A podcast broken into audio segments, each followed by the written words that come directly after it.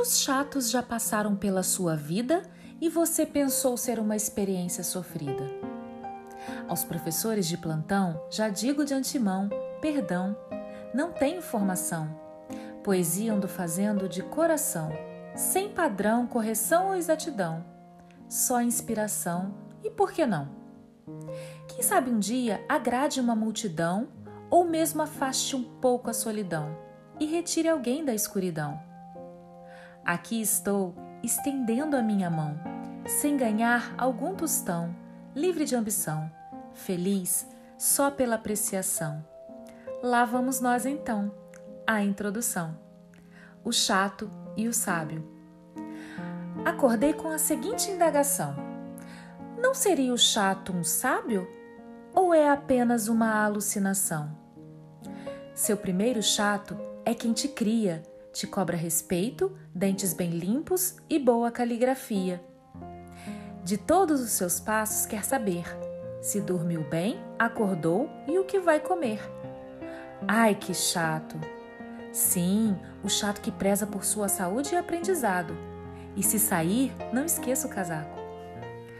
O segundo chato é seu irmão, aquele que bebe seu suco e come seu pão. Mexe nos seus brinquedos e espalha todos os seus segredos. Ai, que chato! Sim, o chato que, independente da idade, te acalma na hora da tempestade. No colégio, vira bicho para te defender. E quando você fica doente, reze em silêncio para não te perder. O terceiro chato é o seu professor mais exigente. Te enche de tarefas difíceis daquelas que esquentam a mente. Nunca falta, libera cedo ou atrasa. E na hora da prova, vem e arrasa. Ai, que chato! Sim, o chato que compreende que só assim se aprende. E o seu aprendizado ele leva como legado. Que sabe que o que ontem foi transpiração, hoje é inspiração e amanhã será evolução. O quarto chato é seu melhor amigo, aquele que te dá bronca quando comete um vacilo. Enxerga perigo naquele falso amor de alguém e nem sempre diz o que te convém. Ai, que chato!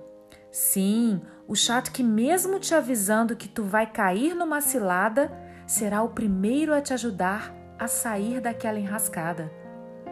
Que terá ranço da pessoa que cortou seu coração e que nunca, jamais, em tempo algum, soltará a sua mão.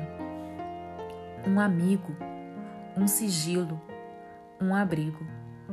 E virão o quinto, o sexto, o décimo, o milésimo, vários chatos. Chatos que de tão sábios tornam-se irritantes aos nossos olhos míopes e ignorantes. Ah, chato! Que sua chatice sábia saiba me proteger da minha arrogância estúpida e débil, insistente em perecer. E quantas vezes deixamos de ser sábios para não sermos chatos?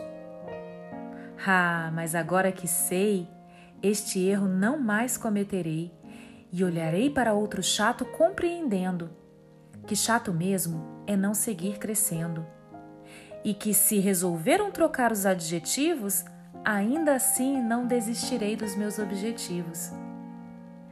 De sábio para chato sigo eu, sensato, feliz e grato.